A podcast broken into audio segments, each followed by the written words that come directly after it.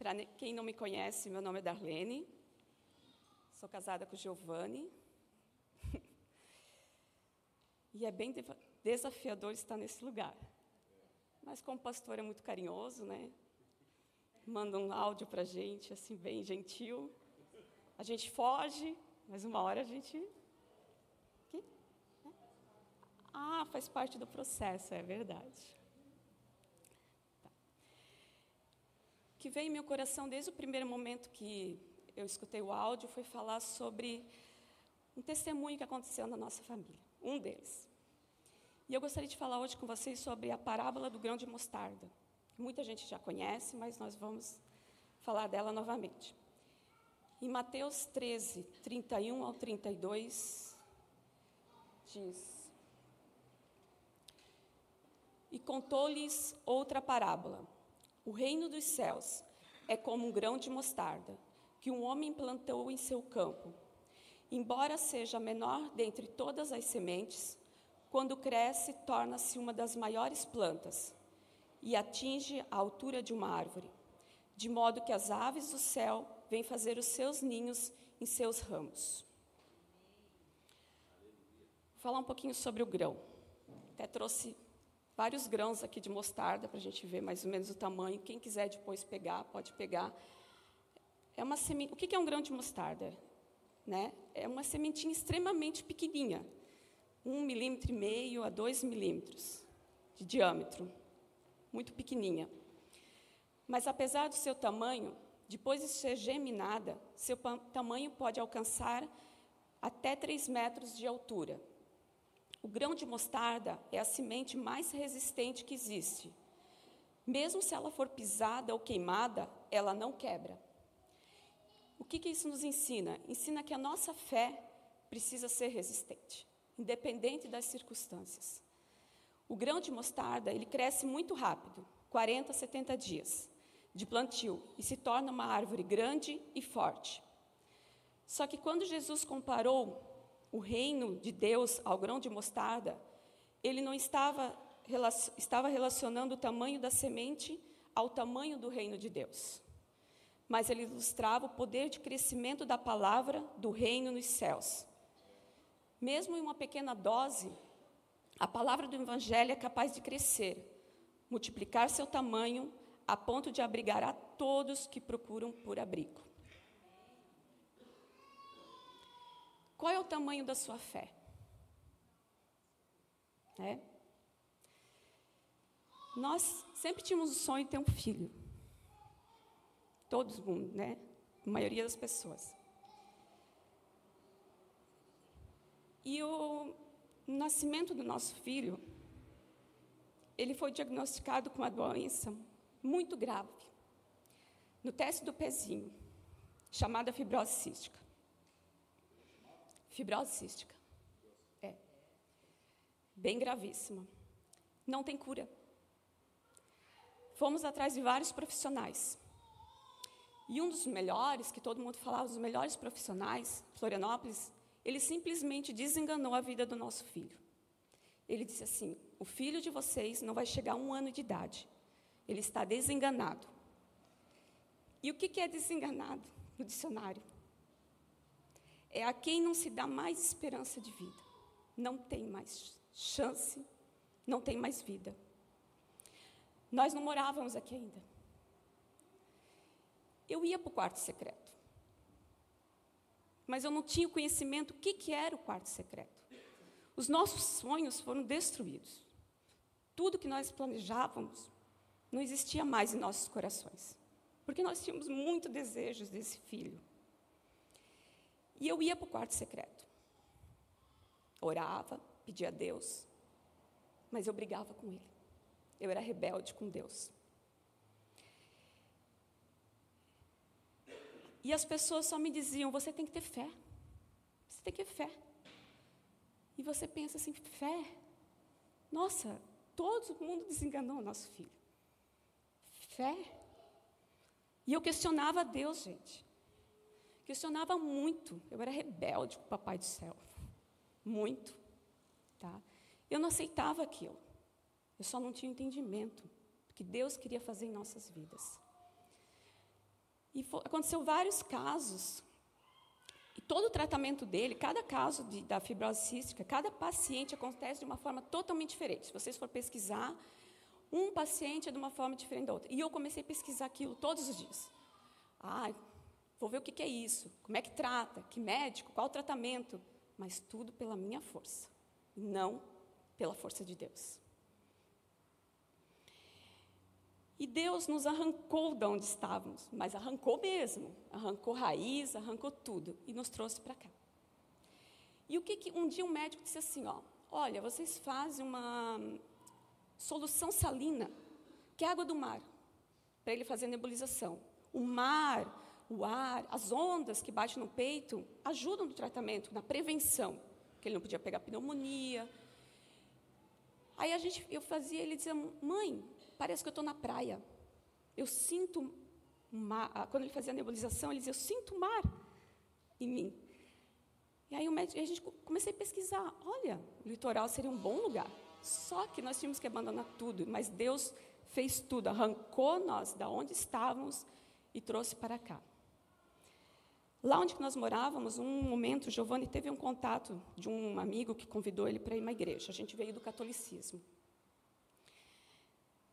Foi um processo, mas não foi, né?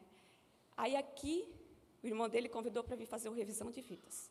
Gente, façam, quem não fez, façam, por favor. E no revisão de vidas transformou a vida dele. Quando nós vimos receber ele aqui, ele falou assim: agora eu tenho entendimento de tudo que Deus tem na nossa vida. Tudo. É aqui que nós vamos firmar. Não entendia nada. Aí eu fiz a revisão, deu, nós não morávamos aqui ainda, a gente vinha no culto, a gente esperava, a gente vinha para cá, esperava o culto, ia embora para nossa cidade, ficar umas três horas daqui, e foi que a gente veio morar para cá. Eu fiz a revisão, nossa, sobrenatural. Ali eu entendi e, comecei, e aprendi toda a caminhada na igreja o que é o quarto secreto, como pedir, como orar, como jejuar. A igreja mostra para a gente tantas ferramentas, passa para a gente tantas armas de guerra, e a gente não sabe usar. Se a gente soubesse o verdadeiro sentido do que é um jejum, uma oração, aqui não teria espaço vazio, estaria lotado. Nós não estaríamos com problemas, nós buscaríamos a Deus. E eu, nós nos agarramos a isso. Foi fácil? Não. Não, não foi fácil. Ah, não é tão simples assim. Mas nós viemos, buscamos, jejuamos, oramos. E nosso filho ainda é desenganado. Podia ir em qualquer médico desenganado. Aí um dia o médico disse assim: Olha, vocês têm que cuidar muito para ele não pegar uma bactéria. Uma bactéria, pastor. Vocês têm que, ele dizia assim, vocês têm que fazer a prevenção, prevenção, cuidar fazer nebulização, fazer fisioterapia, várias coisas nele para ele não pegar uma bactéria. E ele dizia para mim: cuida dele. Você está mais tempo com ele. Você tem que cuidar. E daí aquilo começou. E eu dizia para o Giovanni: Meu Deus, se ele pegar essa bactéria, eu vou me culpar. E foi passando. Só que a gente continuou na igreja. A gente continuou em comunhão. Muita gente aqui ajudou a gente, muita gente. Fomos ajudados por pastores, por nossos irmãos, nos posicionamos. Somos perfeitos? Não somos perfeitos. Falhamos muitas vezes? Falhamos. Desviamos a rota? Desviamos. Mas Deus é misericordioso e nos trouxe novamente para o caminho. Deus é muito misericordioso, Ele me perdoou por todas as vezes que eu briguei com Ele no quarto secreto. Que eu não sabia orar, gente não sabia pedir, não sabia entregar o meu verdadeiro, a minha dor a Ele. E a gente foi aprendendo aos poucos. Aí, um dia, ele tinha que fazer um exame todo mês para, por causa para ver se essa bactéria estava no corpo dele ou não, porque não é visível. Não acontece algo assim que, ah, estou detectando que você está com a bactéria. Não, essa doença é bem traiçoeira, ela é, fica escondidinha e de repente ela se manifesta. E eu fui no laboratório, peguei o exame e positivou a bactéria. E o médico sempre dizia: Olha, eu não sei como vai acontecer. Se positivar essa bactéria, seu filho talvez vai ter que ficar internado três meses, quatro meses, cinco meses, pode ir para a UTI. E outras coisas mais. Aí eu mandei uma foto para o Giovanni. e ele ficou preocupado comigo. Ele me ligou, desesperado. Meu Deus, como tu tá? Eu disse, olha, depois nós conversamos, porque ele não estava aqui na cidade, ele estava ainda lá em Rio do Sul, lá em Rio do Oeste. Eu disse assim, eu estou indo para o jejum, eu estou atrasada. Depois eu vou mandar o exame para o médico, depois nós vamos conversar. Eu vim no jejum, eu não sei quem estava ministrando, sério. Não lembro, não lembro o que foi falado. Eu só sei que eu cheguei aqui e eu entreguei a Deus. Verdadeiramente, eu disse: Deus, eu não aceito. Eu não sei, mas eu não tenho o que mais fazer. Eu descanso em Ti, eu entrego a Ti. Só Tu podes. Eu não posso nada. Até então, eu ainda queria fazer pelo meu força do braço. Eu não tenho mais o que fazer, Deus. E eu entreguei a Ele. Aqui num jejum. Então, gente, o jejum é sobrenatural. Não é um ritual. Não achem que isso é um ritual. Ah, o pastor chamou. Vamos vir para a oração, vamos vir para o jejum. Não. Venham de coração, entregam tudo que você está vivendo a, a Ele. Que Deus é fiel. E é fiel mesmo. Aí passou tempo, a gente continuou, fomos a Curitiba no médico. O médico disse: Olha, não deu nada, não está dando nada. Volte para casa. Continue fazendo as nebulizações, as prevenções e voltem. E a gente voltou e a gente descansou. Não tinha um dia que a gente não lembrava que ele tinha essa doença. Não tinha um dia que a gente não ia pesquisar qual o novo tratamento, qual o novo remédio, o que, que podia fazer. Não tinha um dia. E a partir desse momento a gente esqueceu. Esqueceu mesmo. Esqueceu. Da... Ele às vezes chega e diz: Mãe, preciso fazer nebulização. Ai, é verdade. A gente esqueceu. Aí veio o Covid. Ah, gente, aí comecei a ver o que, que era esse tal de Covid, né? Aí eu pensei, Jesus, se ele pegar o Covid, se vai? Não tem, porque do, essa doença, ela, ela ataca o pulmão e o intestino, mas é a parte que mais ataca é o pulmão. Ele já estava com a bactéria positiva. Se ele tivesse pego, se ele pegasse Covid, não tinha o quê? Aí eu estava escutando, nós temos associação de grupos lá das mães, e um filho pegou, o outro pegou, e aconteceu isso, e aquilo começou. E a gente orava, a gente jejuava, a gente pedia a Deus, ia para o quarto secreto, conversava com Ele, lia a palavra para se fortalecer na palavra, porque só ela pode nos fortalecer. Eu e Giovanni pegamos Covid. Ele não pegou Covid.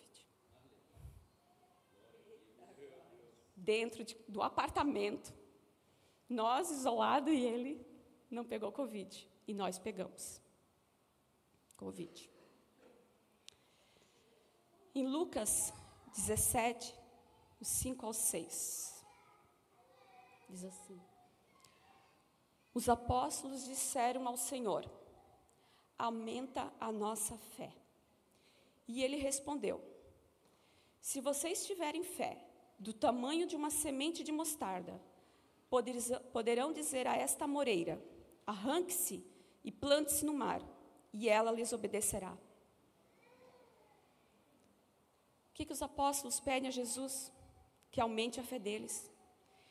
E Jesus foi muito categórico no versículo 6, que ele diz: Se vocês tiverem fé do tamanho de uma semente de mostarda.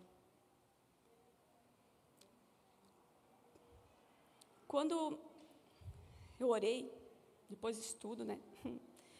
Pela vida do nosso filho. Precisei criar, crer completamente em Deus. Porque, na verdade, eu não sabia o que, que aconteceria. Não é um diagnóstico de uma doença que tu vai saber o que vai acontecer. Você não sabe o que vai acontecer. E eu a conheci quando aprendi a descansar. O Senhor deseja nos recolocar no lugar de fé e autoridade que pertence a nós, que somos filhos dele. Se tivermos a fé do tamanho de um grão de mostarda, falaremos à montanha: mova-se e ela se moverá.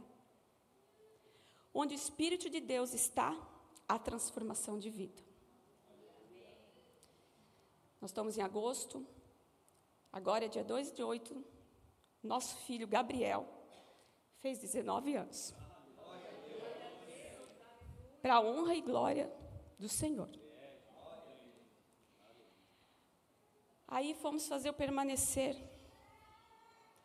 Né? Então, por favor, quem fez o revisão, faça o permanecer.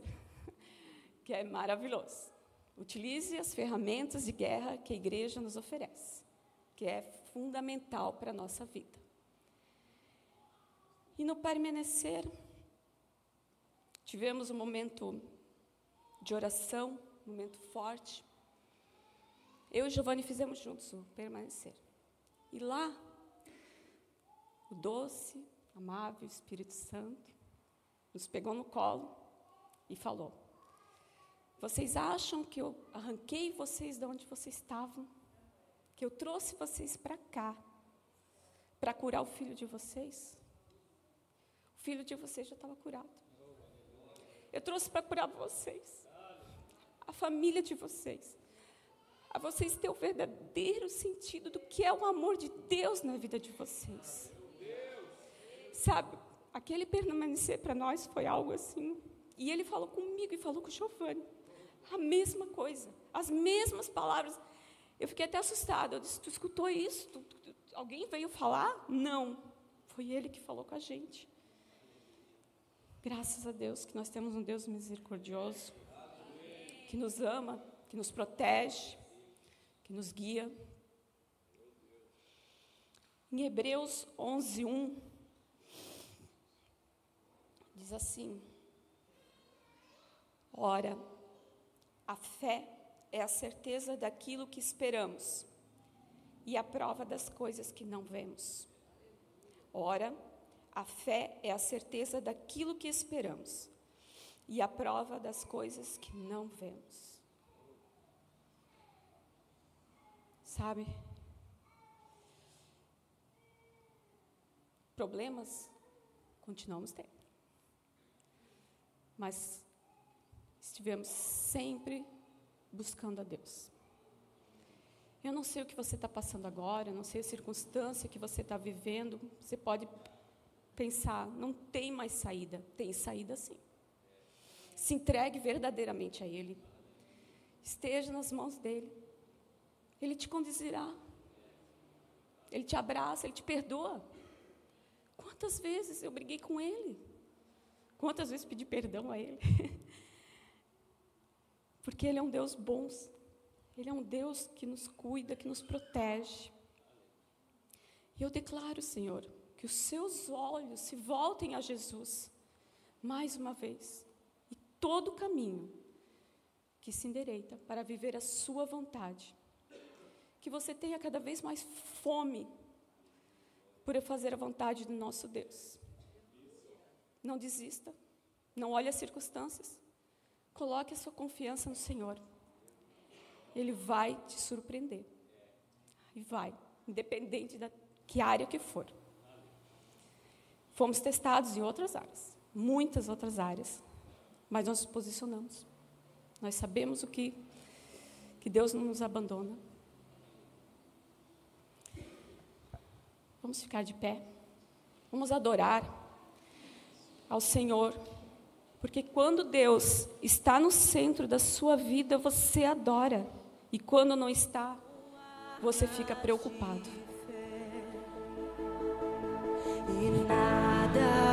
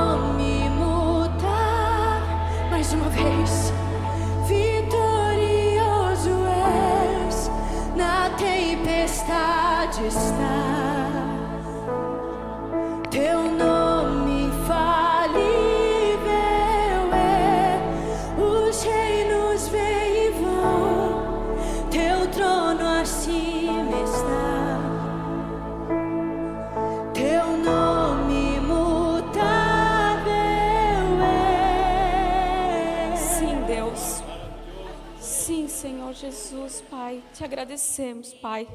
Te agradecemos pela nossa vida, Senhor. Agradecemos, Senhor, por este momento, Senhor. Obrigado por nunca, nunca nos abandonar, Senhor. Senhor, obrigado pela tua misericórdia, Pai. Senhor Deus, queremos também hoje abençoar e agradecer o alimento que será servido no almoço solidário, Senhor. Permita, Deus, que nunca falte, Senhor. Principalmente, Senhor, permita que nunca nos falte a Sua presença. Que o alimento capaz de nos conduzir à vida eterna, Senhor. Em nome de Jesus, Pai. E que o grão de mostarda, minúsculo, que é minúsculo, se a nossa fé tiver essa dimensão, é suficiente para que o milagre aconteça, Deus Pai. Em nome de Jesus. Amém.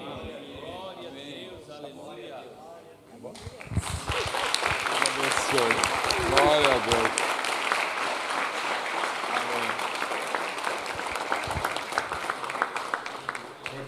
Amém. Boa tarde a todos. Deus abençoe.